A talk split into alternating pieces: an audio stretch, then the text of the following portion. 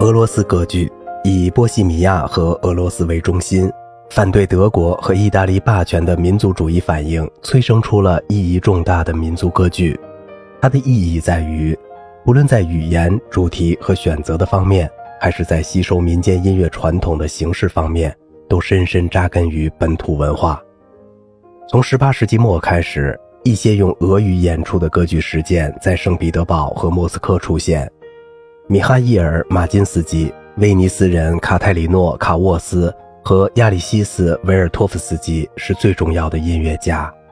这些作品都很平庸，尽管加进一些民族素材，音乐结构仍然是意大利式的。但是他们都获得了巨大的成功。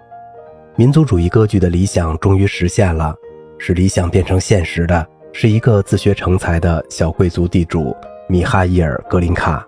1836年上演的《为沙皇献身》被公认为俄罗斯的第一部民族歌剧，但《鲁斯兰与柳德米拉》或许是一部更优秀的歌剧，因为它不仅从音乐的角度而言是一部杰作，而且它完全独立于意大利歌剧的模式。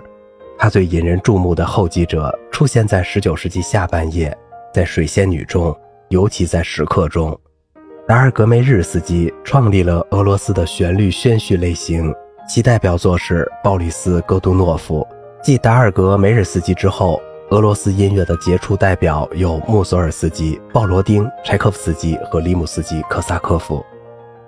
好啦，今天的节目就到这里了，我是小明哥，感谢您的耐心陪伴。